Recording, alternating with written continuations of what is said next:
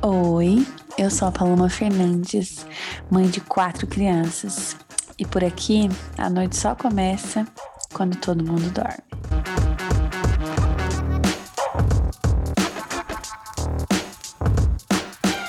Oi, gente! Bem-vindos a mais um episódio aqui no Pronto Dormiu. E hoje eu estou aqui com ela, minha amiga, madrinha do meu filho, mãe de Antonella, a mais gata da cidade. Nayara, se apresente, amiga, para os meus ouvintes. Cheguei! Oi, galera! Cheguei! Tudo bom com vocês? Eu sou a Nayara, madrinha de Caio, admiradora uhum. e adoradora de todas as crianças dessa família, amiga de Paloma, sou blogueira. De todas as crianças. Todas as crianças de Paloma. É, sou jornalista, ex-bancária, ex-funcionária pública, pedi demissão, meti o louco e agora eu sou, abre e fecha aspas, só mãe, só dona de casa. E estamos aí, né, gente? Estamos aí. Tem um infinito, tem um infinito dentro dessas aspas. Meu Deus, tem muita Nossa coisa. Ai, eu que conhecer essa mulher, ela é infinita, minha gente. Eu fiz um convite para essa mulher para a gente falar sobre um assunto que eu e ela a gente quase não fala. Não. Diariamente, que é relacionamento depois dos filhos. Uh! Ele existe? Existe, Ele relacionamento depois dos não filhos? Não é à toa que o nome desse episódio é Esqueci como namora. Meu Deus do céu. Esse então, nome do episódio, gente, esse, ela não me contou qual era o nome do eu episódio. Eu não contei, mas eu, eu decidi, ele já tem uma semana, ele já tem até a animação, a capa bonitinha, esqueci como namora. Ai. E a gente veio falar desse universo que talvez nem exista, para mim, não ter existido há muito tempo, que é o relacionamento depois dos filhos, né, amiga? O que, que você tem a dizer Nossa. sobre isso? Para você, porque assim, a Nayara é mãe de uma só, né? Uma menina. E eu já estou no meu segundo relacionamento, porque eu sou como Tati quebra-barraco. Eu faço filho com duas pessoas diferentes. Primeiro, para dividir os gastos, é muita criança para um homem só.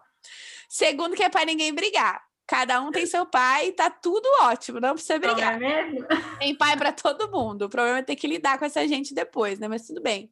É. E aí eu já não tô na minha primeira experiência, mas Vou deixar a Nayara dar o relato dela como primeira vez, né, amiga? Vivendo esse relacionamento depois que os filhos vêm, e aí a gente vai contando as nossas desgraças diárias. É, cara, eu acho que é, o relacionamento, é, depois que você engravida, na verdade, não é depois que a criança nasce, né? Porque a mulher, quando engravida, ela assume uma outra identidade, desde de essa época da gravidez, porque além de toda a confusão de hormônios, toda aquela fase horrível de enjoo, quem, quem tem, né, enjoos e tudo mais, uhum. mas toda aquela fase horrenda de você se descobrir grávida e aquele sono absurdo e aqueles enjoos absurdos, é, toda aquela mudança que acontece no corpo da mulher, aquilo já vai transformando essa uhum. pessoa em, em uma outra coisa. Você vai ali se redescobrindo e aí, cara, é aí que começa tudo, porque se o cara que é o seu parceiro, ele não tá com você nessa, ele não consegue entender esse processo de transformação a partir daí. É. E, é, e, e aí começam a nascer os problemas, porque às vezes, e, e, eu, eu vou falar por mim, mas assim, às vezes você não se reconhece, sua autoestima tá lá no pé, e você não quer transar sabe? Você não tá afim daquele negócio, daquele processo, aquela coisa, você só quer o quê? Conversar. Você quer se sentir sexy, você quer sentir que apesar daquela barriga, apesar daquele mau humor, apesar daquele é. jogo, você continua sendo uma mulher incrível, continua sendo sexy, seu marido continua te amando, mas isso não necessariamente vai se traduzir na relação sexual. Uhum. E, é, e eu acho que é essa parte que o homem meio que se confunde, porque eu acho que na cabeça deles é uma, é uma coisa muito mais prática do que na nossa, né? A gente tem um universo dentro da gente, e o cara, ele é muito prático, ou você quer transar ou você não quer, ou você tem tesão ou você não tem. Não tem, é. É 880 a relação, né? Exatamente, e a mulher está em todo um processo de transição daquilo. Uhum. E depois que a criança nasce, e aí você fala, cara, eu achei que a gravidez era difícil. eu achei que aquele processo de confusão de hormônios fosse difícil. Mas depois que a criança nasce, existem vários outros processos, né? De amamentação, seja para quem quer ou quem não quer amamentar, porque existem Sim. pessoas que simplesmente não querem amamentar. E tá tudo bem. Tá tudo ótimo. Desde que você tenha uma rede de apoio, uma rede de pessoas que fale para você que tá tudo bem. Porque quando aquela mulher decide ou não amamentar, porque independente do que você quiser fazer, amiga, que você, você que está me ouvindo e você não quer amamentar, escuta aqui a titia. Seja qual for a escolha que você for fazer, alguém vai botar o dedo na sua cara e vai dizer que é errada. Se você então, for ou não for, alguém vai falar. Cara, se você amamentar por um ano, por dois anos, por um mês, por 30 dias, por 90 dias, alguém vai botar o dedo na sua cara e vai falar que você está errado. Então, partindo desse princípio, a essa mulher que toma essas decisões sobre o corpo dela, que no caso é a amamentação, que o marido não tem, não tem voz, não tem. porque o peito é dela, né? Exatamente. É, a, a, partir dali já começam a mudar as coisas, porque a, a, amamentação, e eu não sei se é amamentação, tá, amiga? Você, como consultora, pode me dizer melhor, obviamente.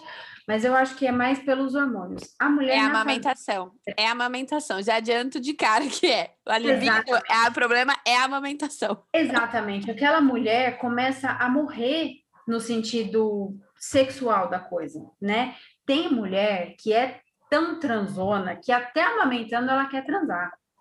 Eu, né? eu, no parto é. do Bento, eu fui essa pessoa, a, o ser transante no pós-parto, a gente, tanto que a gente quebrou o resguardo muito antes, foi uma coisa louca. Agora, dessa vez, amados. Rolou, né, amiga? Não, então, acabou. e aí tem todo esse processo e muito, a, a, esmagadora maioria das pessoas com quem eu falo sobre isso, as mulheres que pariram e tal, elas não querem saber do cara. Né? Elas não querem saber daquele processo, de todo aquele rolê que é transar, porque não é simplesmente você baixar a calça e falar: vem aqui que eu quero te comer. Ah, vamos Tem combinar como... que é um evento? Vamos é combinar evento, que é um evento, cara. sabe? É um evento, aí você começa aí, mão naquilo, mão na não, é, é, é o antes, durante e o depois, não é um negócio assim. É, a gente então... já não é então. mais aquele ser adolescente que qualquer baixadinha ali no canto tá não, a gente está tem um processo. Aí a gente está falando o quê? A gente está falando de uma base de uma hora, né? Isso. Que a gente pode tem que escolher entre aquele, entre aquele, cochilinho e aquela transada. Então, Exato. hum, a criança dormiu, vou transar, vou dormir também. Entendeu? Ou vou comer, tomar um banho, hidratar é, o cabelo. Você tem que fazer decisões. Exatamente, amiga. Então, eu acho que, que. Mas, brincadeiras à parte, eu acho que o cara tem que estar tá muito é, a par ele tem que estar muito bem situado de onde aquela mulher está naquele momento, e principalmente nos dois primeiros meses depois que a criança nasce, porque, cara, essa fase é horrível. É horrível. Essa, eu não conheço nenhuma mulher que pariu e, assim, dentro desses 60 dias, falou para mim: tô ótima. Não. Tô aqui, ó, tô aqui o quê? Transando, tô dormindo bem, tô amamentando livre demanda, a gente não briga, a gente pede um iFood quando dá. Cara, não tem, não tem. E, e assim, eu vou, vou falar sobre mim, tá? No meu puerpério, é, que tive um parto muito difícil, não sei se a gente vai ter uma oportunidade de falar sobre isso, mas o, o meu parto foi muito difícil de eu aceitar, né? De eu aceitar que ele não foi uma culpa minha, porque foi uma cesárea que eu não queria, pela qual eu não queria ter passado. Então, foi um processo muito complexo de aceitação daquilo tudo, daquela situação inteira. Então, assim, transar era uma coisa que não, não, não rolava. Não estava na aí, pauta, né? Não estava nem na pauta. Não estava, não, não, tipo, não estava, entendeu? E aí, a, o meu ponto é, se você tem que olhar para o seu relacionamento de uma maneira muito, mas muito diferente, porque eu conheci um lado do meu marido. É, beijo, amor, que eu sei que você vai me ouvir. É, eu conheci um beijo, um Diogo! É, eu conheci um lado do meu marido que eu confesso que me surpreendeu muito positivamente, porque, cara, é, a gente às vezes tem uma impressão do nosso parceiro que eu, eu acredito que venha muito da nossa criação, de que é beleza, se a gente tiver gorda, se a gente não ligar mais para eles, e isso é muito sexista. Eu sei que é muito sexista o que eu vou falar, mas a gente sempre tem que estar tá linda, plena, maravilhosa, eles têm que chegar em casa, tem que estar tá tudo lavado, tudo pronto, tudo lindo, maravilhoso. Porque senão eles vão perder o tesão pela gente, vão procurar na rua. Quantas vezes a gente escuta essa essa merda. Mas eu tenho, mas eu tenho comigo que assim, vou falar por mim. Às vezes a gente a gente sabe que isso é sexista, a gente sabe que isso é errado. Tipo, no caso, eu sou feminista, eu entendo que isso tá errado, que a gente tem que desconstruir isso, mas o meu subconsciente não desconstruiu isso. Eu continuo reproduzindo esse comportamento de, ai, ah, o Rafael vai chegar, eu vou arrumar a casa, porque ele vai chegar, ver essa zona, vai achar que eu fiquei o dia inteiro sem fazer nada. Ai, ah, o Rafael vai chegar, vou ver o que eu vou fazer de comida, porque, pô, ele vai chegar, tá com fome, mas, pô, eu tô cansada, tô exausta, as crianças estão chorando, mas a hora que ele chegar, eu quero que tudo esteja. Aí, no final das contas, você para pra pensar e fala: Meu, e se ele chegasse e tivesse tudo horrível, eu falasse assim, pede uma pizza? Ah, mas ele vai achar que eu sou uma preguiçosa. Mas no fundo a gente fica com isso, né? Na cabeça, tipo, eu tenho que fazer. É, porque é, um, é uma questão muito enraizada, mas é. assim, as pessoas dessa época, é, eu acredito que elas não tenham tido tanta autonomia na vida delas, que elas não precisassem sair para é. trabalhar, ou que enfim, é, os tempos mudaram, né? Então a gente tem um outro tipo de, de, uma outra estrutura familiar hoje em dia. Então a mulher trabalha tanto quanto o cara, talvez muito mais. Tem mulher que é o, o, o arrimo da, da casa, né? Ela é o sustento Sim. da casa. Então tem, tem outras formações familiares hoje em dia que a gente não pode considerar como o padrão de antigamente. Sim. E isso ficou muito na nossa cabeça por causa de novelas, pelas nossas avós, por causa de filmes, por causa de séries que a gente assiste, que tem essa questão do, do, da mulher dona de casa e do tal do amor romântico. O amor romântico. Ai, o amor romântico. Maldita ou seja. Olha, eu vou falar para vocês. Eu acho que assim, a questão da, da, da, paixão, dessa chama, desse, desse negócio, desse fogo que a gente olha a pessoa e a periquita já pisca. Sabe esse negócio assim que você, que você A periquita assim, que pisca, a gente a vai poder tatuar isso. Gente, a periquita que pisca, deixa eu falar um negócio aqui para vocês. Depende de duas coisas, né? O Sim. tempo de duração, porque ela não dura para sempre, e a fase em que você está. Uhum. Então, assim, por exemplo, eu conheci o meu marido em 2015, né? E eu estava em uma outra fase da minha vida. Eu jamais imaginei que hoje em dia a gente estaria casado e com uma filha, né? Então eu estava em outro rolê, outro. Ele também nem se fala, ele era uma outra pessoa. Então a gente se encontrava e era aquele negócio, aquele fogo, aquela paixão, aquele é. que podia se encostar, sabe? E, e aí entra o, o, a questão da expectativa. Porque quando você se relaciona com uma pessoa, essa paixão, esse fogo na periquita, ele, ele acaba, ele apaga. Nossa. E a gente não, não sabe lidar, e você não sabe o que fazer não, com isso, né? Não, e não sabe o que fazer com o resto quando não tem o resto, uhum. entendeu? Então, assim, às vezes a gente se apaixona por alguém loucamente, fala, meu Deus, ele é o homem da minha vida, porque quando eu vejo ele, vem uma faísca, vem uma chama, não sei o quê. E aí, dois meses depois, inexplicavelmente, você olha pro cara e fala: hã? É. Sabe? E aí, tipo, e, e, isso depois que, que o filho nasce é uma coisa que é ainda pior, porque muito provavelmente quando você tem um filho com uma pessoa, essa chama da periquita acesa, vamos chamar assim, vamos chamar já assim. faz muito tempo. Sim. Então, quando você tem um filho, desculpa, quando você tem um filho, você só tem o que sobrou daquilo. Uhum. E o que sobrou daquilo tem que ser a parceria, a afinidade, a intimidade. E é. é muito do que não é dito, porque o casal ele sobrevive muito do que não é falado. Muito né? mais, né? Muito, muito mais. mais do que não é falado, do que o que é falado, do que é discutido diariamente. Então, assim, as pessoas quando se conhecem, quando têm intimidade, quando um olha para o outro e fala, porra, sabe, o que, que eu fui fazer da minha vida? Isso aqui tá errado. E, e, e, quando a mulher bota a cabeça no travesseiro, fala: Meu, onde eu fui amarrar meu jegue? Porque várias vezes, amiga, várias vezes a gente acaba pensando nisso. Sim. Porque a sobrecarga do, da maternidade, da, da, da, parentalidade, na verdade, vem sobre a gente. Muito mais. A gente amamenta, a gente acorda, independente do marido acordar e acolher. Eu não sempre é falo que é, é, vezes dois. Para nós é vezes dois. Eu sempre Exatamente, porque não, nunca é só o marido que acorda e vai acolher. Quando o bebê chora, a mãe acorda junto. Mas você tem a impressão que nunca é suficiente o que eles fazem? Às vezes, eu, às vezes eu tenho essa impressão. Eu falo assim: caramba, mas ele acorda de madrugada e pega o bebê para mim e me dá.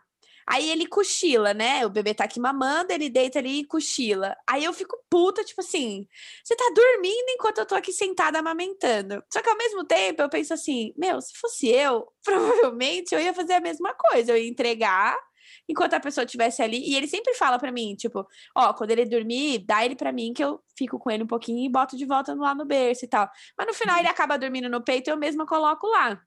Mas a gente tem essa coisa de esperar demais do outro, né? Foi o que você falou da questão da, é, da expectativa. É a gente uma... espera que o outro seja esteja com a bandeja ali, com a casa limpa, com... e o cara não faz. Aí você fala, meu, né? E aí o que que resta quando o cara não é isso, o que você esperava, é, né? Não, exatamente. E assim, é, é a gente inclusive estava falando disso na semana passada, da questão da expectativa, Sim. né? Você só se frustra com uma pessoa, quando você ou com alguma coisa, qualquer coisa que seja, você só se frustra quando você coloca expectativa naquilo. Só. Então, exato. Quando você espera que aquela pessoa seja aquilo e ela, por algum motivo, não é, uhum. existe a frustração. Só que ao mesmo tempo é muito triste você viver com alguém de quem você não espera nada. Então, é. naturalmente, é. você tá com um parceiro esperando alguma coisa, né? Seja o afeto, seja a parceria, seja a cumplicidade. Então, assim, eu acho que o relacionamento depois do filho, tanto antes quanto depois, tá? Existe uma romantização de tudo, uhum. né? Existe aquela coisa de você ser perfeita e magra, ou gostosa, e ter bundão, e ter peitão, e ter tudo em cima, ter a casa impecável, e ter... É tudo uma coisa, uma cobrança, e é tudo em cima de quem? Da mulher ou do homem? Exatamente. Da mulher. É sempre em cima da gente. A expectativa dos relacionamentos, principalmente os românticos, né? Esse, esse relacionamento utópico sobre o qual a gente está falando, é em cima da mulher. Então a gente vem com essa expectativa é, de coisas que, que, cara, não existem. E aí, depois que uhum. você tem um filho, se vocês não estão aliados, alinhados assim, na criação, na, na, naquela vida de casal, vocês estão na merda. Você acha que as expectativas do homem são as mesmas que as nossas em relação à relação, ao relacionamento? Amiga, eu acho, eu, eu tô. Que eu acho que não. Eu acho que não são as mesmas. Eles Só são muito pra... mais desencanados do que a gente, com muita coisa, eu acho. É. Eu tô para te dizer que eles não têm expectativa. Nenhuma, será? Nenhuma. Não, né? Eu acho, eu acho que eles não esperam nada da gente. Eu acho que o que vier da gente tá bom. Eu é. acho que é a gente que cria um, um, bagulho que fala: Meu, eu tô com um bebê de 20 dias em casa, só que eu tenho que me maquiar. Só porque, sei lá. Porque alguém, alguém disse, alguém disse que era legal. Exatamente. Aí vem a questão do autocuidado, né? Que a gente ah, vê no Instagram e tal. Ai, autocuidado, gente. Não esqueçam de vocês mesmas. Vamos acordar e passar um blush, passar amiga, um teve pra amiga, lembrar de quem você é, meu anjo. Amiga, teve uma época que rolou, rolou uma hashtag que era assim: puerpério de batom vermelho. Mentira. Eu juro por Deus. Quando isso, eu tava grávida do Bento na época, eu falei, cara, vai tomar no cu esse negócio de, de boca vermelha no porpé. O que ela tava querendo dizer era, tipo assim, não é porque eu tô no pós-parto que eu não vou me maquiar, eu não vou colocar, né, batonzão e tudo mais. Uhum. Só que a gente tava falando de uma mulher de classe média alta, que uhum. tinha babá, empregados é, na casa, a casa estava sempre limpa, a refeição estava sempre pronta, o bebê dormia com a babá. Então a gente estava falando de uma pessoa levantando um movimento para alguém que só ocupasse a mesma posição social que ela, porque eu é impossível o batom porpério de batom vermelho Que sal porpério de cabelo lavado, quando dá. Eu tô com o cabelo sem lavar, sei lá quanto tempo. O cabelo está preso. O, o penteado oficial Coque. porpério é o coque, não tem outro. Não então, tem. tem que fazer a hashtag porpério de coque. É isso. Então, quando eu vi esse tipo de movimento, aí a gente entende de onde vem essa cobrança que a gente faz. Tipo assim, acabei de parir, eu tenho que estar magra, porque se eu tiver gorda e flácida, meu marido vai, não vai querer. Então, assim, É. até acabar essa quarentena, né, os 40 dias lá de dieta, de pós-parto, sei lá do que caralho é, eu tenho que estar boa o suficiente para poder transar com ele, porque senão acabou para mim. Aí já tem Exato. essa cobrança. Aí, ah, porque, gente, a amamentação é um rolê, um esquema que vocês não estão entendendo. Você não, o peito não é mais seu, não é mais seu. E não é de mais ninguém, além, da- no meu caso, das minhas crianças, porque eu amamento dois. Então, é, é todo um processo que se cria em volta da gente, social, que faz com que a gente entre nessa roleta russa aí de ficar achando que a gente tem que estar igual a gente era antes, igual na época lá que não tinha filho, que não tinha criança, que a casa era. Você podia dormir e acordar a hora que você queria. O casal não é mais o mesmo, né? Não tem. Mas eu vou, eu vou, é, eu vou, eu vou entrar em um assunto que talvez também me cancelem. Gente, pelo amor de Deus, eu vou, eu vou ser cancelada dessa internet. Mas é assim, amiga. Eu acho que a geração das nossas mães Uhum. é, é uma coisa meio complicada, porque eu vou dar o exemplo da minha, tá? Minha mãe era dona de casa, é, ela não tinha tanto acesso à informação quanto a gente tem, Uhum. é, eram muitas outras questões envolvidas, então eu nasci, e aí ela amamentou até os sete meses, ela me amamentou até os sete meses, e aí depois ela não teve mais leite, né? Papo. Ah, caro. É, o leite secou do dia para noite, tá, beleza. E hoje em dia eu acho que essa geração olha para nós e fala assim: meu Deus, mas que bando de mulher preguiçosa, né? Que não consegue dar conta da casa, que não consegue É. dar atenção para o marido e tal. Eu conseguiria dar atenção para o Diogo. A toda a atenção que ele merece. Colocar um batom vermelho, um salto alto, calça enfiada na bunda, conseguiria perfeitamente se eu tivesse que deixar minha filha chorando no carrinho, Sim. ou se eu tivesse que, a- a- e- assim, suprir as necessidades da minha filha sem ser com apego, né? Se outra Porque pessoa mães- pudesse fazer, né? Que outra pessoa pudesse fazer no meu lugar. Se eu tivesse um, um apoio, porque, assim, na época que eu nasci, a minha mãe morava com as duas irmãs dela. Então, assim, eu chorava, Tinha, tinha alguém. três pessoas para resolver. Se não fosse minha mãe, ia ser minhas duas tias.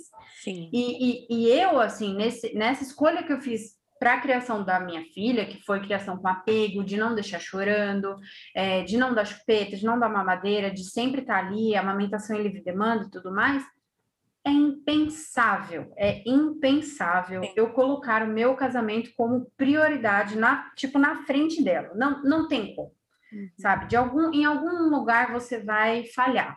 Uhum. E, e nesse, nesse quesito, o casal tem que estar bem alinhado, porque, cara, ou você é a, a putona na cama, ou você é a mãezona da livre demanda e tal. Os dois não dá para ser. Isso não dá.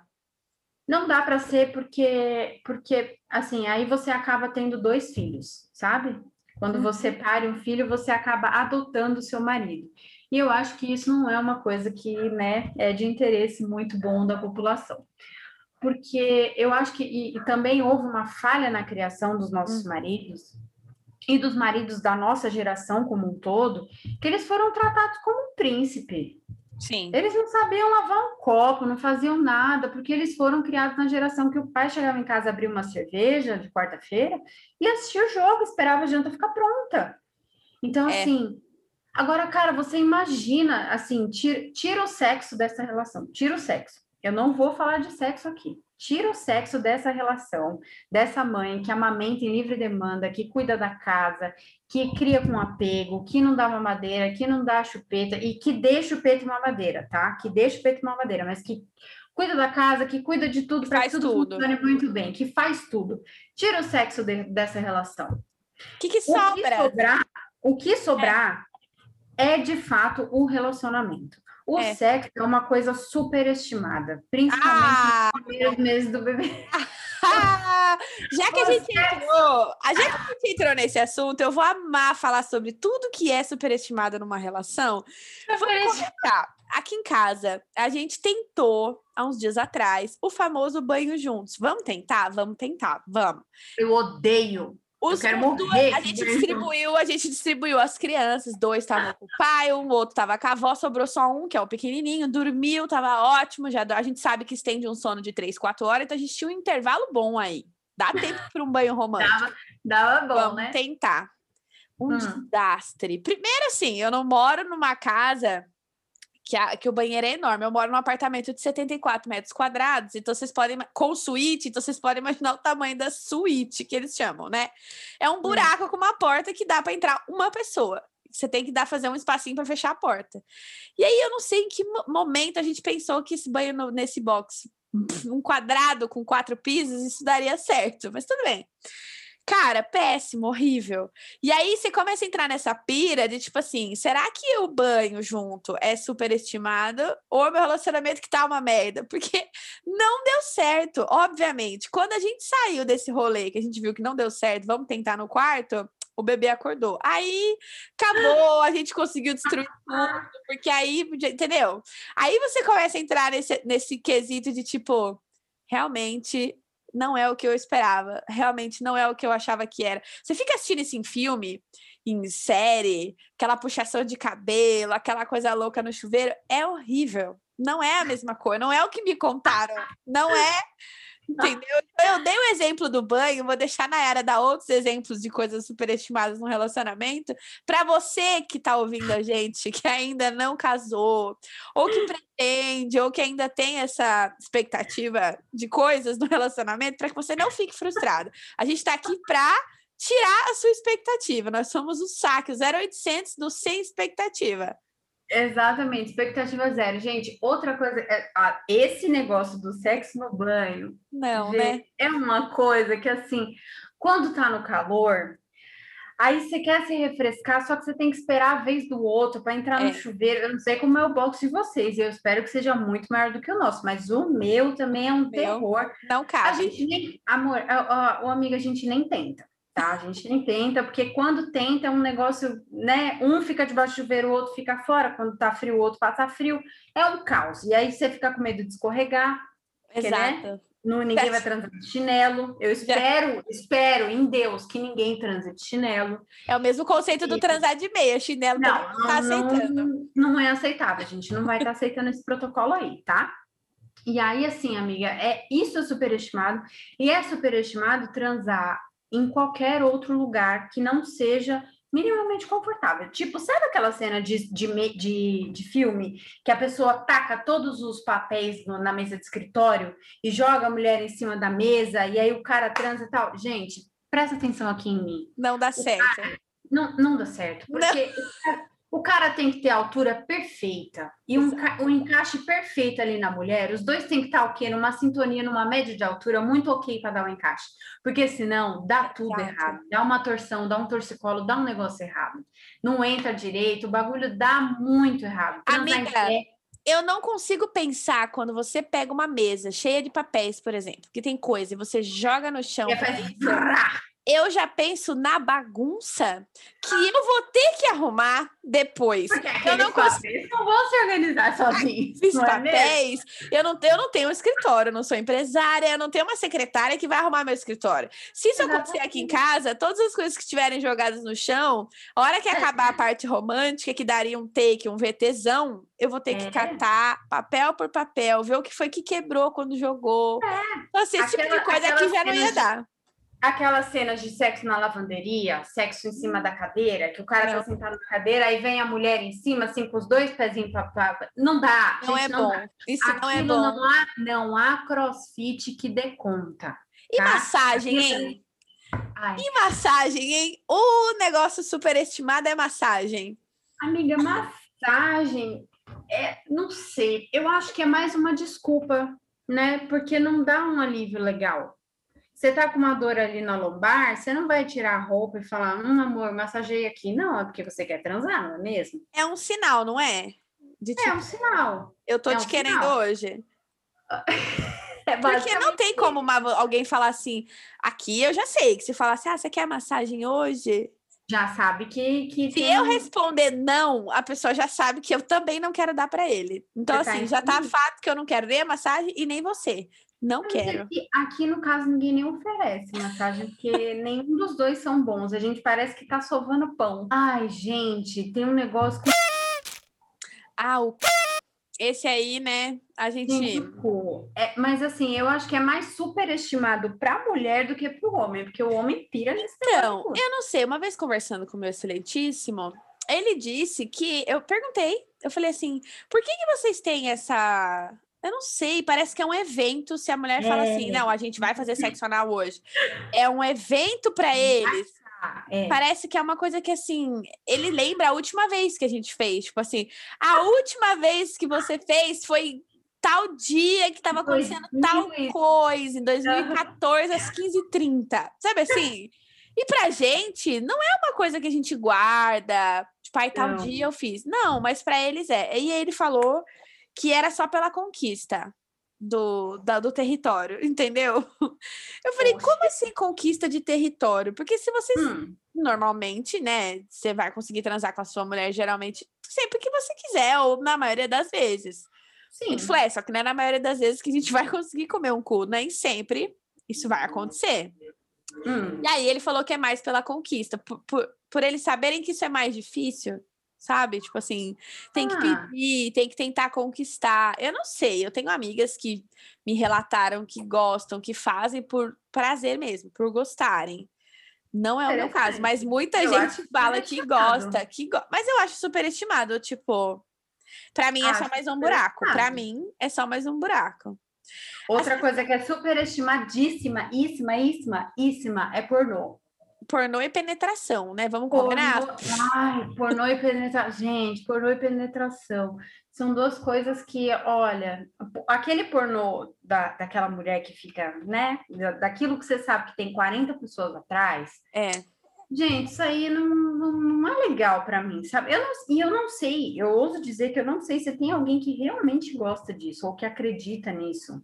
Eu acho que antigamente, como o sexo era mais uma questão de tabu, eu acho que era mais fácil os caras acharem que era aquilo mesmo que acontecia durante uma relação sexual. Mas hoje em dia, um cara cair nesse barulho, eu acho meio inocência, né? É igual sexo na gravidez, cara. Muita ah. gente acha que, tipo assim, tudo bem, tem mulher que consegue fazer, que gosta, que curte. Já aconteceu comigo episódios assim. Na gravidez do Bento, foi uma que eu estava muito mais disposta, me sentindo muito melhor. Na uhum. gravidez do Caio, isso não rolou, cara. Não rolou. Desde o começo era muito enjoo. Depois que passou o enjoo, aí veio a trombofilia, injeção todo dia, diabetes gestacional, cansaço, um monte de criança. Rolou meio que uma deprê, assim.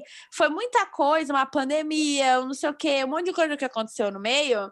Que eu uhum. tava sempre cansada, eu tava sempre exausta, eu tava sempre muito para baixo. Então, eu acho que tem um rolê muito psicológico desse sexo na gravidez, desse relacionamento, né, perfeito quando você tá grávida, porque assim, é a, é a tal da expectativa. Você fica grávida, aí faz aqueles ensaios horrendos de gravidez, o casal naquela conexão, naquela sintonia, que só sai na foto. Se bem que eu já vi vários ensaios desse, que a conexão, a desconexão desse casal fica nítido até na é, foto. É evidente, não é? É evidente o quanto isso não tá dando certo, mas tudo bem. Hum. E aí eu vejo muita muita gestante depois no pós-parto, essa frustração assim de tipo, ah, na gravidez meu marido não olhava para mim, e aí o bebê nasceu, meu marido não olha para mim. Só que assim, igual o que você falou, né, da gente de ser uma transformação para nós, tudo bem, eu não estou dizendo aqui que é na mesma proporção para eles, porque não é, nunca vai ser jamais. Claro Sim. que né, o peso é muito maior para nós, a gestação, o parto, a caralhada toda. Uhum. Mas existe uma transformação para eles também, não existe? Tipo, o negócio mudou também, eu acho. Amiga, eu vou, eu vou te dar um exemplo bem, bem, bem prático, assim. Durante a minha gravidez, é, o Diogo teve uma transição de emprego, né? Ele mudou, ele mudou de um emprego para o outro. E aí a gente se viu numa situação onde ele tinha que acordar todos os dias 5 horas da manhã uhum. para ir para o trabalho e ele chegava em casa às 8 horas da noite. É. Ele passava eu nem, nem sei fazer essa conta até hoje, mas ele passava inúmeras horas fora de casa. Uhum. Quando ele chegava, ele chegava simplesmente morto. Ele chegava acabado, chegava só o cadáver. E a gente jantava, né? Tomava banho e eu dormia. A barriga foi crescendo, né? O tempo foi passando, ele foi ficando cada vez mais cansado. A Antonella nasceu, ele ainda estava nessa época, então a, toda a parte da madrugada era comigo, porque uhum. tinha que ter um equilíbrio. Eu, como eu ficava em casa, então não estou justificando aqui, tá, galera? Estou falando uma dinâmica que funcionou para a minha casa, minha vida, beijo, tudo bom. E aí eu acordava e ficava com toda a parte da madrugada enquanto ele ia trabalhar e chegava em casa às 8 horas da noite. Juntou esse cansaço com a minha mudança corporal, com a minha mudança de comportamento, porque eu não sou mais a mesma de antes de engravidar, mas sem dúvida nenhuma eu me transformei muito. É, junta todas essas coisas, se você colocasse para o outro lado, se o seu marido, de repente, assim, do nada, pá, surgisse uma barriga ali, com uma criança sua dentro, eu duvido muito que a gente tivesse a, essa capacidade humana de olhar para o outro e falar assim: ah, mas ela continua, né, gostosa, maravilhosa e tal, porque outros cuidados vão surgindo. Uhum. Então, toda essa parte sexual, toda essa parte do relacionamento que a gente discutia nessa época era justamente sobre a minha transição, sobre a minha mudança, sobre eu não conseguir me encontrar, sobre eu não me achar bonita, sobre eu não me achar suficiente. Então, eu acho que muda muito isso, e inclusive, embora os homens não admitam, eu acho que é uma coisa que acontece muito, você passa de mulher deles a mãe do filho deles. Ah, é. Aham. Uhum. E essa mudança de visão acontece de uma forma que não acontece do outro lado. A gente não passa a ver o nosso marido como o pai dos nossos filhos. Uhum. O nosso marido continua sendo nosso marido, a gente continua com o mesmo tesão, a gente continua olhando para ele e falando: é. hum, é. casei bem, ou então casei mal, mas continuo querendo transar. Enfim, é, é essa a questão, sabe? Eu acho que a mudança de visão deles acontece muito mais do que com a gente, porque o nosso corpo se transforma. E, é. e, assim, quem tem a sorte, quem é abençoada, privilegiada de ter o mesmo corpo antes e depois da gravidez, meu, meus parabéns para você, mas assim, eu não Mas consegui. não é a grande maioria. Eu vejo Tudo por mim aqui. caiu, eu tenho celulite até no nariz, então assim, é, tudo mudou, sabe? Tudo e aí mudou. A, a, sua autoestima, a forma como você se vê, se reflete dire diretamente no seu relacionamento com o outro. E não é só com seu marido, não é só com seu marido. O jeito que você se enxerga se reflete no restante da sociedade. Coisas que você admitia antes da, da, da, gestação, você não admite mais, ou o contrário, coisas que você achava inaceitáveis antes, agora você fala, ah, tudo bem, tá tudo bem, eu era muito rígida, agora eu não sou mais. E leva então, assim, tempo, essa transição, ela leva tempo, tempo, porque aqui, comigo, assim, eu sou mãe de quatro crianças, duas do uhum. meu primeiro relacionamento e duas de, do meu relacionamento atual. E quando eu conheci o Rafa, meu marido, foi assim, eu tava assim, eu tava, eu tinha 28 para 29 anos, eu já tinha um filho, né, de, de seis anos, o outro de quatro, eles já estavam grandes, já tava hum. separada há bastante tempo, três, quatro anos, eles já estavam, tipo, indo para casa do pai, e eu tava vivendo uma outra vibe, solteira, viajando, hum. magra, linda, maravilhosa, eu tava feliz, voltando para a faculdade, eu tava em outra época da minha vida. Então, existe essa transição também no meio do caminho, quando as coisas se transformam. Porque quando eu conheci o Rafa, a gente junto tava vivendo essa vida assim de casal sexy que transava pra caramba e que saía e que bebia e que não sei o que, e blá blá. E aí, ele me enche... apesar de quando ele me conheceu eu já ser mãe, porque quando ele me conheceu eu já tinha os meninos, né? Então, eu já era mãe, só que eu não era mãe dos filhos dele. Então, é. eu era mãe dos filhos de outra pessoa. Então, uhum. assim, ele nunca me viu como a Paloma mãe. Não, eu era a Paloma namorada dele. Uhum, jeito, entendeu? Do jeito que tava rolando. Quando a gente engravidou e teve o Bento, que era nosso filho, aí eu acho que eu passei a ser a Paloma mãe do filho dele. Entendeu? Exatamente. Então, e aí eu acho que eles. É, eu acho que eles colocam a gente num lugar que, que talvez demore muito tempo para a gente sair, sabe? É. Demore muito tempo para eles entenderem que sim, a gente é mãe do filho deles, a gente amamenta, mas essa teta também pode servir para outras coisas, se eles quiserem. Sim. A gente a gente está acordada de madrugada para amamentar, mas a gente também às vezes consegue dar um, um, um ziriguidum ali no meio da noite, fazer um carinho e tal.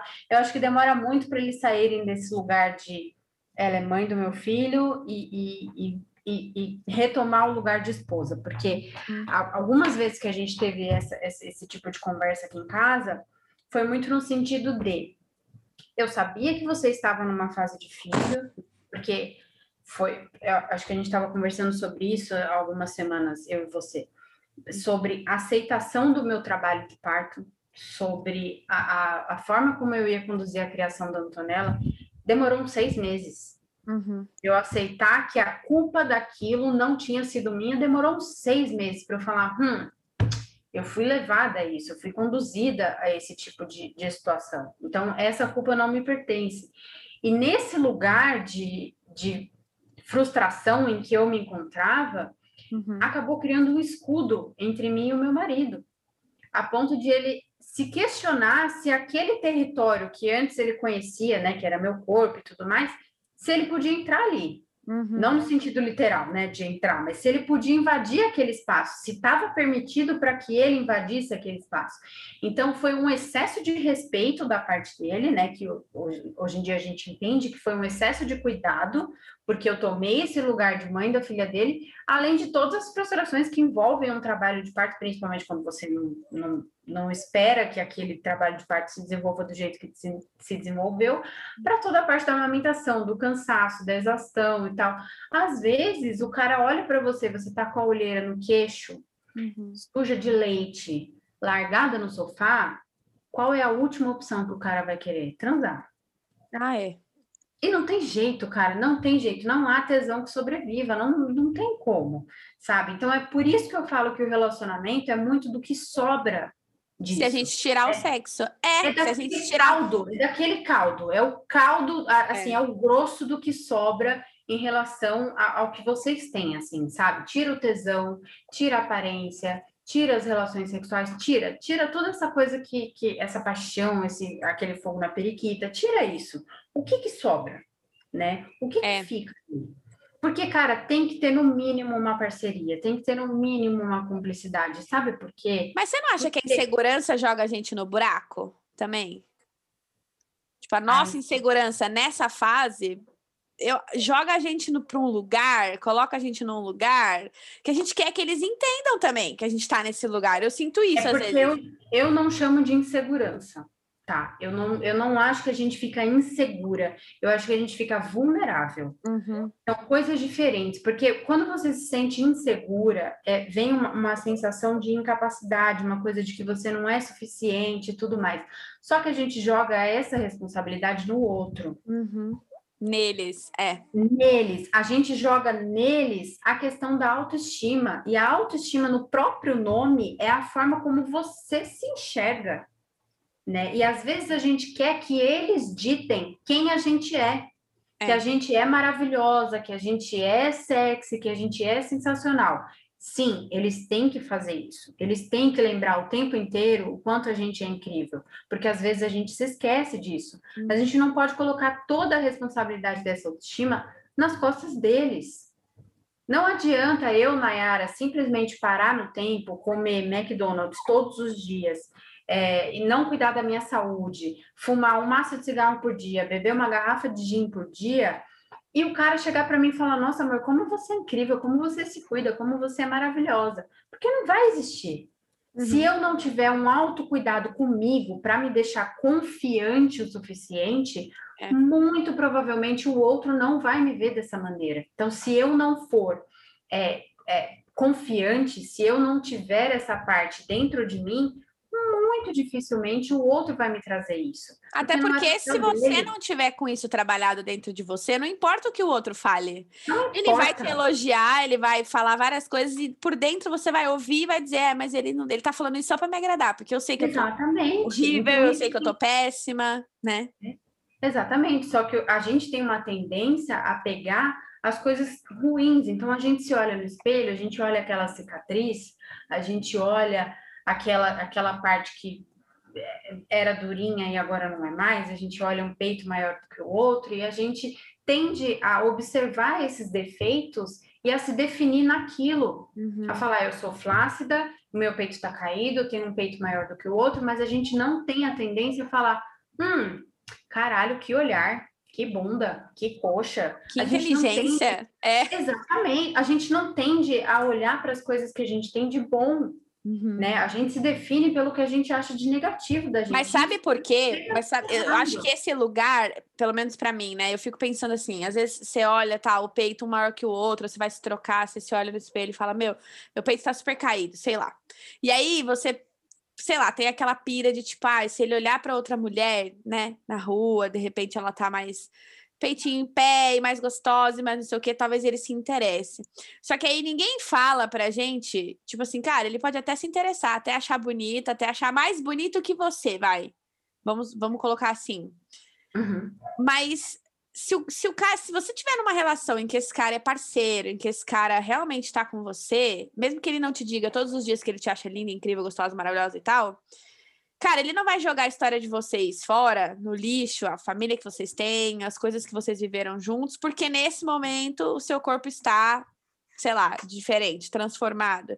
Então eu vejo muita gente assim, as nossas mães, né, as nossas avós, as nossas tias, Tipo, cara, se você não se cuidar, ele vai te trocar por outra. Se você não ficar com tudo em cima, só porque você teve filho, agora você vai ficar amamentando essa criança até cinco anos, seu marido é importante. Você tem. E a gente vê essa ideia sendo vendida na internet, em vários lugares.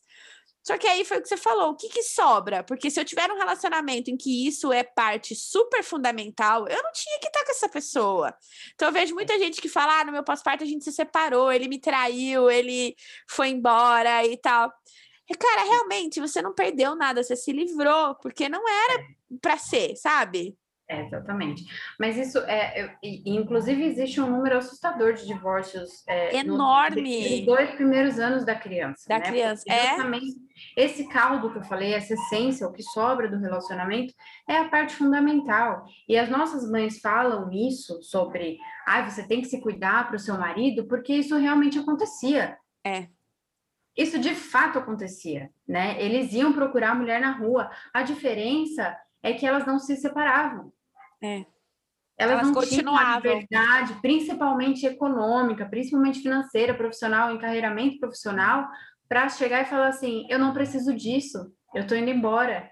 E é uma coisa que a nossa geração vem mudando. As mulheres são economicamente independentes para falar assim: foda-se, eu não preciso aguentar esse tipo de humilhação, eu vou embora. Mas Beleza? você acha que esse término tem a ver com o puerpério, com o pós-parto, ou já era um relacionamento fadado ao fracasso antes? Ele era um relacionamento fadado ao fracasso antes, mas as prioridades eram outras. Uhum. E aí, quando a prioridade muda, as coisas mudam e aí vão degringolando. Porque quando você tem prioridade em, em em pedir um delivery de cerveja e pedir uma pizza no iFood é muito mais fácil do que trocar um cocô e ficar a madrugada inteira acordada. É obviamente, obviamente esse, esse desafio nem, nem é justo de fazer. Então, quando você é casado e não tem filho, ou quando seus filhos são maiores e tudo mais, é, você tem a única responsabilidade que você tem é se manter em pé, se manter vivo, se manter sóbrio, são de alguma forma quando a criança nasce, as prioridades vão ser outras. Eu, eu Nayara, para eu colocar, para eu falar assim, nossa, eu vou me maquiar hoje porque eu, eu tô me sentindo bem, eu tô me sentindo feliz, vou me colocar nesse lugar de, de, de Nayara e não mais de mãe da Antonella, eu demorei mais de 70 dias para eu colocar uma base na cara e sair de casa porque eu estava me achando incrível. Uhum. entendeu? Eu demorei muito para esse processo acontecer. E o mesmo acontece com o casal, porque é inevitável isso, cara. Mudam as prioridades, amiga, não tem jeito. Sabe? E aí, se o cara tá lá na balada, ele tá querendo a curtição, infelizmente, sobra pra mãe. É. E, a gente e nenhum volta... cara vai se transformar, tipo assim, ah, agora ele vai virar pai, porque tem aquela ideia, né? Infelizmente, acho que a nossa geração tá mudando isso, mas ainda tem gente que acha que filho prende relacionamento ou que transforma. A gente conhece uma pessoa ou outra que faz isso. E não muda o cara, não vai deixar de ser um canalha, ele não vai virar um pai maravilhoso porque você engravidou dele. Ou ele vai simplesmente largar tudo que ele estava fazendo de errado e falar: não, agora eu tenho um filho, agora eu vou ficar do lado dela. Ou mesmo que vocês não fiquem juntos, vai. Mesmo que vocês uhum. fiquem, né, sei lá, sendo só pais dessa criança e não um casal. Sim. Se ele é um merda, ele vai continuar sendo um merda mesmo depois de ter, é, de ter filhos. É, é por isso que eu bato na tecla, e a gente, eu e você já discutimos isso várias vezes. A gente já discutiu isso muitas vezes, que depois que a gente se é. separa é, é que a gente conhece a pessoa. É, eu que eu tenho essa visão, que o cara muda, né? Mas talvez eu não. Eu discordo veementemente disso, porque muito é, é muito difícil, amiga, você estar tá casada com uma pessoa incrível que te ajuda e tá ajuda não, né? Mas que tá ali com você e que, meu, tem louça na pia, vou lavar, tem lixo para levar, vou levar. Tem roupa espalhada pela casa, não importa o motivo, eu vou dobrar e vou guardar. Tem uma coisa aqui espalhada porque ela não conseguiu guardar, beleza, vou guardar. Dificilmente você vai estar casada com um cara incrível, impecável, e aí quando separa ele vira um bosta. Uhum. É muito difícil isso acontecer. Ele vai dando sinais Talvez seja a visão, a visão que você tem dele é que muda, porque quando você Exatamente. para você começa a olhar de fora, né? Exatamente, porque você não está mais naquele universo, você está conseguindo ver as coisas sobre uma, sobre uma, sobre uma outra ótica. É. Você está conseguindo observar aquele cara fora do seu relacionamento. Uhum. E aí você uhum. chega e fala: hã? Que merda que eu estava fazendo com esse cara? É. E aí aquilo para você é transformador. Só que você dizer que você não esperava isso. É é, um, é uma coisa que eu não. não então, talvez você. Não, talvez eu. Tipo assim, talvez você não esperava. Tipo, eu vou falar por mim. Talvez eu não esperava.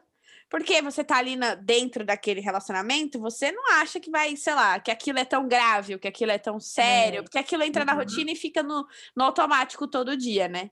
É. Só que aí quando você separa, que você vê de uma outra ótica, de outra perspectiva, aí você fala: Meu, realmente, eu não esperava mas eu tomei um tombo imenso, porque assim, tava tão na cara quando ele fez aquilo, aquilo, aquilo, quando a gente era casado, é, que não é possível que eu não pensei que ele faria a mesma coisa agora. Não seria diferente, né? Exato, porque ele vai dando sinais. Ele vai ali te dando sinais. É um sapato que não guarda, é a tal da ex-louca, uhum. que isso tem um monte. O cara fala: Nossa, minha, minha ex-namorada é maluca, ela é doida e assim, por trás de uma ex-louca tem um cara que ali você tem que ter um pezinho atrás, sabe? Então, uhum. Então, assim, é, é, é, muito, é muito disso, é, é muito de observar os, os, sinais que o cara dá de que ele talvez não seja tudo isso aí que você está pensando. Então, é, voltando àquele lance da expectativa, amiga, é justamente isso. Eu acho que os relacionamentos acabam, primeiro porque hoje em dia eles estão muito descartáveis. Muito mais tá muito descartável. É, tá mais fácil de desistir, né? Parece é, agora. É, tá, tá, mais fácil de desistir e eu acho que isso tem um lado bom, sabe? Eu acho que tem um lado positivo em, em estar mais fácil de desistir. Você não tá mais sendo julgada como uma grandíssima de uma puta por você ser divorciada. É. Sabe? O que antigamente era uma coisa impensável, uma mulher divorciada. A minha mãe fala isso década de 80 ali, Exato. No, é, dos foi anos ontem. 90. Década é. de 80 foi ontem. Começo dos anos 90, é. É, uma mulher divorciada jamais conseguiria casar de novo, sabe? Assim, e ela ia ser considerada uma belíssima de uma puta. Mas assim, eu acho que tem um lado bom nisso, desse, desse descarte, de você ir lá testar, ver se o cara tá ali de acordo com sua linha de raciocínio, quer ter filho, não quer, quer amamentar, não quer, quer criado com apego, não quer. E, e, você tem a chance de sair disso. Uhum. Mas eu acho que as pessoas estão muito sem paciência para resolver conflito, porque é tudo muito rápido, é tudo muito não sei o que. Ah, beleza, você não quer conversar? Foda-se, eu vou dormir, se vira aí. E eu acho que não é assim, cara. O relacionamento que não tem diálogo, nessa questão de ter paciência para conversar, para ter uma DR, para ir lá discutir esse assunto até uma exaustão, uhum. a falta do diálogo está matando as pessoas no geral. Uhum. Porque hoje em dia eu não sou, eu, eu, Nayara, eu não sou capaz, eu não, não sou intelectualmente capaz de discutir com alguém que tem uma visão é, política, uma visão de mundo totalmente oposta da minha. Uhum. E a tendência é que a gente seja assim, que a gente não tenha mais paciência de discutir, falar, tá bom, você quer deixar a louça suja, você, deixa. Tá bom, você não quer levar o lixo, você... Aí, quando chega no momento mesmo que aquilo está insustentável, uhum. foi tanta coisa não dita. Que, que aí não dá mais para voltar atrás. Não dá mais para voltar atrás, cara. E aí chega o um momento que você cansa de falar, porque você já falou muitas vezes sobre o mesmo assunto, aí você cansa de falar. E aí você, você simplesmente se vê num, num lugar assim que não tem mais saída, porque nenhum dos dois teve paciência para conversar. Então, o diálogo, de, principalmente depois dessa, dessa fase do parto, do puerpério, é fundamental. Ele é fundamental, ele é o processo chave para que o seu relacionamento tenha algum tipo de fluidez, de uma coisa saudável, de uma coisa, sabe, gostosa de se viver. E demora Porque, cara... muito tempo. Eu fico pensando, quanto tempo dura um puerpério ou um pós-parto? Cara, dois anos? Três? Outro dia eu li é. que são dois anos, porque não é possível que é. dure só três meses, né? Pela prática, todo mundo diz que dura três meses, três mas não meses. dura três é. meses. Não. Porque não, enquanto a criança tem aquela demanda toda, eu vejo pelo Bento, que tem um ano e sete meses, e até hoje ele ainda é um rolê de madrugada. Eu acho é. que o meu pós-parto acabou quando as crianças, os mais velhos, estavam, sei lá, com sete, oito anos. Aí você pode dizer que dorme na casa do amiguinho, é, viaja, fica cinco, cinco dias com a avó, aí você pode dizer que, aí ok, acho que eu saí do pós-parto, que agora realmente eu cortei o cordão, não, sabe? E, e, quando você é casado, você tem aquela pessoa dentro da sua casa, é, eu acho que você, te, eu acho que falta a gente imaginar como a gente vai ser quando a gente estiver velho. É. Porque assim, eu falo, eu falo para todo mundo, eu não casei para separar. E eu acho que ninguém casou para separar. Ninguém casou com o pensamento de um dia se divorciar. A gente casa Sim. porque a gente imagina que vai ser para sempre. Uhum. Então, aí você imagina você lá com 70 anos, cheia de ruga, sem um resquício de lubrificação, toda caída, toda cagada, transando duas, três vezes na semana? Não, né? Você se imagina com tudo em pé? Você se imagina com tudo perfeito, sem uma artrite, sem um, uma osteoporose ali? Não. Então, o que, que vai sobrar dessa relação?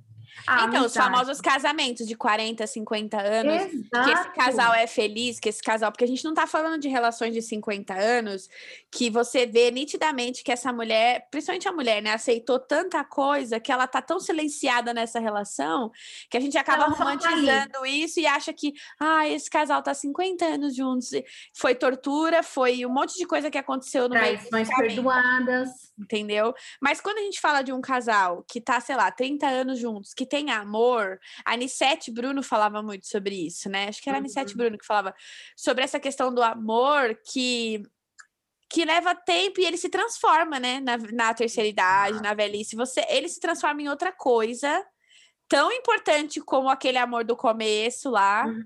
Mas como que você administra isso? É muito. Ou você tem muito diálogo e muita parceria, ou é óbvio que essa relação não vai durar. Ela pode durar 10, 15 anos, mas a partir dali, ou ela se transforma ou acaba. Não tem como ela não se permanecer a mesma, né? É, aqui em casa, assim, eu não sei se foi por eu ter tido uma menina, né? Mas a visão que o Diogo tem sobre a nossa relação, sobre a nossa, nossa questão como família, é uma coisa que, assim, se você ouvir, você se emociona, sabe? Porque ele é realmente um cara que, ele, assim, se ele tiver que abdicar de um, sei lá, de qualquer coisa da vida dele pelo bem-estar da família como um todo, e principalmente pela Antonella, né? Porque eu não sou besta, principalmente pela Antonella, ele faz sem pensar duas vezes. Uhum. Só que eu não sei qual é o reflexo disso, qual que é a diferença disso entre ela ser uma menina ou se é apenas porque ela, ele se tornou pai. Mas foi o que eu falei para você. O meu marido, eu, eu posso dar, dar, dar um exemplo que eu tenho aqui em casa. Não estou falando que é com todo mundo. O meu marido se transformou em outra pessoa. Uhum. Ele faz coisas hoje que eu jamais imaginaria que ele fizesse, sabe? Sabe quando você coloca a sua expectativa lá embaixo? Uhum. Quando você. Sabe aquela frase que eu te aquela frase que eu te falei, que é muito triste você não esperar nada de uma pessoa? Uhum. Eu tava nessa, nesse lugar, sabe? Eu tava assim, eu não esperava mais nada dele, porque eu já tava no fundo do, do fundo do poço, eu tava me sentindo horrorosa, eu tava toda cagada, toda cagada. Então eu falei, eu não preciso de mais esse problema na minha vida. Então desse relacionamento aqui eu não vou esperar mais nada. Eu só quero que isso passe. Uhum. E aí quando ela nasceu, que ele participou do parto, que ele foi parceiraço, o que veio de positivo disso me surpreendeu de uma forma absurda, uhum. né? Então, assim, e eu não tô falando de sexo, gente. Sexo. Tem nada a ver. Céu, eu não consigo nem dizer o que é sexo na vida hoje em dia, mas, cara, é, é uma coisa que vai muito além disso, sabe? Eu acho que a gente, como cúmplice, como parceiro, como amigo, como tudo, é, evoluiu demais, sabe? De uma maneira muito bonita e muito orgânica. Eu tive tá. essa mesma impressão aqui com o Rafa, eu acho. É. Porque eu conheci um cara de 23 anos, que não tinha filho nenhum, que Nossa, começou a relacionar bom, né, amiga? 23 comigo, com dois meninos é. já. Já tinha uhum. tido um relacionamento de 10 anos. Eu sou seis anos mais velha que ele. Cara, eu não esperava nada dele como pai, assim, definitivamente. Então... O Rafa não foi o cara que durante a gravidez, assim, uau. Não que ele não participou, ele estava sempre do meu lado, sempre junto e tal. Mas ele não era o cara que, sei lá, lia artigos sobre parto normal, sabe assim? Não, Nossa, ele não. Não, não. Ele se, não tiver, se tiver alguma mulher aqui que tenha um marido desse que falou assim: ah, eu li esse artigo sobre BLW, quero te Olha mandar. aqui. Coloca no último comentário da Paloma. Coloca na foto. quero conversar com você, amiga, e saber o que, que você fez. Na última homem, foto. Esse homem é muito desconstruído. desconstruído. Isso não aconteceu aqui, então ele não era esse cara. Então, durante a gravidez, assim, ele foi nos ultrassons e tal, uma consulta ou outra, mas ele não era o cara que, nossa, meu Deus, quero saber tudo sobre os, os efeitos de não dar chupeta. Não, não tinha isso ele meio que tava assim: tá bom, se você tá dizendo que é legal, a gente vai fazer, então vamos nessa. Eu não sei se o Diogo é era assim, mas ele tava. É isso, você tá é dizendo isso. que a amamentação prolongada é bom, a gente vai é. fazer, vamos aí. Mas, ó, se você quiser parar, também tô aqui. Tá bom. Tipo... É, quando eu falei também da chupeta, ah, eu vou dar chupeta ali. É, eu também. Bem, você quer dar, a gente dá, não tem problema, é isso. É não isso. tinha uma questão de debater. O que eu decidi estava bom. Já era, era um bom começo. O cara, pelo menos, estava do meu lado. Uhum. E aí, quando o Bento nasceu, eu falo Bento porque foi né, o primeiro filho dele. Uhum. Cara, ele me surpreendeu demais como pai, assim. E eu também não tô falando de sexo, eu tô falando de um lugar que eu comecei a enxergar ele, cara, de um jeito assim, muito. A admiração cresceu um milhão de vezes. Exato sabe, era uma coisa que deu lugar para todas as noites acordado, para, sei lá, eventuais momentos românticos. Não tinha nada mais romântico para mim do que ver ele com o Bento, sei lá, tomando banho, que é uma coisa que ele gosta, que ele faz ah, até hoje, sabe? Uhum. Então, ver ele como pai, porque assim, ver ele com os meus filhos mais velhos, né, filho de outro relacionamento, já me trazia um quentinho pro coração, já ficava feliz de saber que ele gostava de estar com, com os meninos. Mas ele sendo pai, ele, o pai mesmo, para mim uhum. foi. O parto também me surpreendeu muito, ele ficou muito do meu lado, ele me deu muita força. E aí, é. quando nasceu, ele também estava ali. Então, assim, eu acho que para a gente encerrar esse papo, eu queria que você falasse um pouco sobre como a gente pode transformar esse momento da chegada dos filhos, né, versus relacionamento, um momento menos doloroso, assim, porque é doloroso se transformar, né? É doloroso sair de, da sua zona de conforto e entrar num outro universo. Eu sempre falo, quando o Rafa, quando a gente foi para maternidade, eu falava para ele assim: você se despeça do Rafael que está entrando aqui hoje. Eu falei isso para ele, porque daqui três dias, sei lá quantos dias a gente tiver que sair daqui, esse cara vai ficar aqui, na, nos corredores aqui, e ele não vai voltar para casa com a gente. Porque a gente está vindo aqui hoje, eu e você, e a gente vai sair daqui, eu, você e o Bento. Então, seremos nós três agora, sabe? E, e os meninos, né, que a gente já tinha. Então, que, como é que a gente pode, sei lá, de alguma forma fazer isso, essa transformação ser menos dolorosa, sabe? Porque ela vai ser de qualquer jeito, né? Ela vai, mas eu acho que o, o erro mais comum que a gente tem é de conversar isso só depois que a criança nasce. É. Eu acho que o erro mais comum é a gente estudar sobre tudo sobre introdução alimentar, sobre amamentação, sobre chupeta, sobre mamadeira, sobre o tipo de parto, sobre o hospital, sobre o médico, sobre condutas é, é, condutas médicas depois que a criança nasce. A gente estuda tudo sobre, sobre tudo. A gente se informa sobre tudo, mas a gente não tem a capacidade de deixar definidas as coisas com o nosso parceiro durante esse processo da gestação. É, o que vai ser da gente, Por, né? Porque diferente do, do homem, que ele só tem essa transformação depois que a criança nasce, é. a gente já começa a se transformar muito antes disso. Quando a gente está se informando sobre introdução alimentar e mamadeira, a gente já está num lugar que já não era mais, mais nosso. Sim, a gente já não, não é mais a mesma pessoa. É. Então, o nosso erro mais comum é a gente esperar para conversar sobre isso numa fase em que a gente está na merda. Que a gente não tá boa para conversar, né? Isso tende a ser muito horrível. Então, é. assim, aquela frase, o combinado não sai caro, é justamente é, isso. É. Na minha primeira noite com a Antonella em casa, eu estava tão desesperada, eu passei tão mal de dor, de todos os sentidos na, da minha cicatriz, eu tive hipotermia, eu passei muito mal. É, eu estava com uma dor horrenda na minha cicatriz. Eu cheguei para ele e eu falei assim: você vai na farmácia agora e vai comprar uma lata de fórmula, porque ela precisa comer e eu não tenho condição de amamentar. Ele olhou para mim, eu me lembro desse momento. Ele segurou a minha mão. Ele olhou para mim e falou assim: Você tem certeza? Você não queria dar fórmula para ela. Eu só estou perguntando porque depois eu não quero que você se arrependa dessa escolha. A gente tinha combinado que não ia dar fórmula. Você tem certeza? Não tem nada que eu possa fazer para te ajudar? Eu falei: não, você vai na farmácia e vai comprar a fórmula. Ele foi. Só que o fato de ele ter lembrado desse combinado que a gente tinha já me deu um alívio. Ah, isso me lembra do combinado no parto, porque eu fiz esse combinado com o Rafa Exato, e eu pedi é. para ele, ó, quando eu quiser desistir, porque esse momento vai chegar, você é. vai ser a pessoa que vai olhar para mim e falar: "Lembra que você me disse que você não e, e, mesmo eu xingando ele, porque está filmado, eu falando para ele: não, eu não quero, me deixa, me larga. Ele falava assim: mas você tá conseguindo. Lembra que você pediu para eu te falar que ia dar certo? Cara, é sobre isso. É sobre também isso aí. Né? Também aconteceu no meu parto. Quando eu, eu pedi analgesia, ele falou: Você tem certeza? Quando eu fui para cesárea, ele olhou para mim e falou assim: Eu tô aqui. Se você quiser esperar mais, estamos aqui, estamos todos juntos. A André tá aqui, tá todo mundo aqui. Beleza. E aí, assim, eu acho que o, o, o maior erro nessa questão uhum. é a gente deixar para conversar isso quando a gente tá um bicho. É porque ninguém tem cabeça, porque o cara também está sem dormir, né? Eu espero que ele também esteja sem dormir. Mas assim, a gente está num, num, nível de esgotamento que ninguém consegue ser minimamente racional. Então, o erro, eu acho que o erro mais comum de, de ter essa tratativa é de, de decidir tê-la depois do parto. É. Porque depois do parto, todo o caos está acontecendo. Se vocês não tinham nada combinado, as coisas vão se desajustar.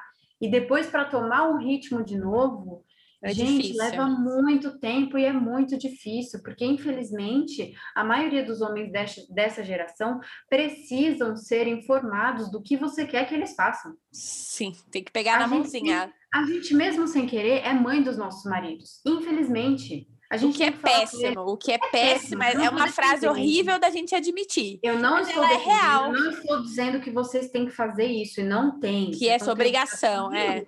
Nenhuma. Agora, assim, a gente tem que falar o jeito que a gente gosta que coloque a louça, o jeito que a gente, o sabão, a marca do sabão em pó. Se eu falar pro Diogo comprar um sabão em pó, não que vai mulher saber. nunca escutou marca... aquela frase do marido assim, aí ah, eu faço, mas ela reclama. Quando eu faço, ela fala que não tá bom. Porque são coisas que são, são, são detalhes nos quais eles não prestam atenção. Uhum. Eles não sabem a marca, eles lavam a louça todo dia, mas eles não sabem dizer qual é a marca do detergente que eles usam. Porque Entendeu? Importa, e uma coisa que pra importa. gente parece, porque não importa, a gente compra, a gente repõe. Então, assim, eu acho que as coisas, nesse, nessa fase do puerpério, elas se tornam tão maiores do que os, o que elas realmente são, então, assim, um lixo não tirado vira um problema conjugal. Vira. Uma fralda não trocada pelo marido vira um problema conjugal, vira motivo de divórcio. Ela vira um monte de frases ditas, né? Vira um monte de é, frases. Exatamente. É o que não foi dito. Então, assim, quando você for estudar sobre BLW e sobre os riscos da mamadeira e confusão de pico, e sobre a sua médica, e procurar aquela parteira foda, aquela enfermeira pá, Converse com o seu marido sobre cada detalhe, sobre o que você quer que aconteça no relacionamento. Uhum. E não porque você tem que ensiná-lo, é porque ali a prioridade vai ser outra, ela não é mais você. E a dura realidade é, quando você está grávida, você é a estrela. mas é só porque você está carregando ali o foco. Porque quando nascer, esquece. Ninguém esquece. lembra de você. Não, lembra, amiga, não lembra. E, e assim, quando nascer a criança, vai estar tá tudo aumentado. Se vocês não têm as coisas combinadas, acertadinhas, olha, eu sinto muito, porque, meu Deus do céu. É, eu é. acho que é, eu acho que é também. Eu também acho que o combinado antes aqui fez falta nessa última gravidez. Muita falta. Uhum. A gente faltou, faltou falar, faltou falar assim, viu? A gente tá na pandemia e a gente tá sem escola e é. a gente tá é. com quatro crianças. Como é que vai ser? Faltou. E faltou por falta de tempo. Eu não queria ser redundante, mas, tipo assim, faltou por. A gente priorizou outras coisas. A gente priorizou, sei lá, quando vai nascer, hein? Como é que vai ser o parto? Como é que vai ser, sabe? É, e o carro? Vamos trocar o carro? A gente precisa de um carro de sete Sim. lugares, porque, né, carregar. E aí faltou o essencial, faltou, tipo, como é que vai ser a dinâmica? Exato. E agora a gente tá tendo esse tipo de problema, porque eu não falei, ele não falou, ele não sabe o que eu preciso, né? Famosa história do o que, que você quer? É. Eu e a Nayara, é, a gente sempre conversa sobre isso. E aí, a última conversa que eu tive com ele foi a primeira coisa que ele falou para mim: o que você quer? O que você espera do O que, que você o quer que eu faça? Saber. O outro é. precisa saber. Eu tô falando de uma maneira é. que não é unilateral, tá? É. é. não é unilateral. Não é só o cara que precisa saber o que você quer. Uhum né? Então, assim, eu acho que os dois têm que meio que ter uma ideia do que faz bem e o que faz mal para o outro. É. O que você quer, o que eu quero e o que nós queremos. É Exatamente. É o que, o que, que a sua necessidade, é, assim, hum. às vezes não se encaixa no nosso dia a dia hoje, mas um dia ela pode se encaixar. O é. meu marido, se pudesse, ele teria 10 carros. Só que assim, amiga, eu moro num apartamento, eu tenho uma vaga só, então o que, que a gente vai fazer? a gente vai ter 10 carros, e assim, ele não quer ter 10 BMW, ele quer ter 10 carros dos anos 20, que custam 500 reais para ter problema, entendeu? Então, assim, se ele pudesse, ele teria, ele pode? Não pode. Então, são coisas que, assim, ele, ele quer jogar bola duas vezes por semana, dá? Não dá. Ele quer ir para o kart uma vez por semana, dá? Não dá. Eu também queria fazer minha unha duas vezes por semana, sobrancelha, no meio da pandemia, eu estaria ótimo. Posso? Não posso. Então, são coisas que você tem que se encaixar. O objetivo individual de cada um e o em comum. Esses três é. têm que estar bem alinhados. E antes de a criança nascer, pelo amor de Deus, não vá combinar nada na fase de puerpério, porque dá errado. E nem tome tá decisões. Pra... E nem tome decisões nessa fase. Não, não tome decisões, tá bom, pessoal? Tudo bom? No final, no final de tudo isso, a gente chega à conclusão de que conversem, pessoas. Dialoguem. Falem com seus maridos.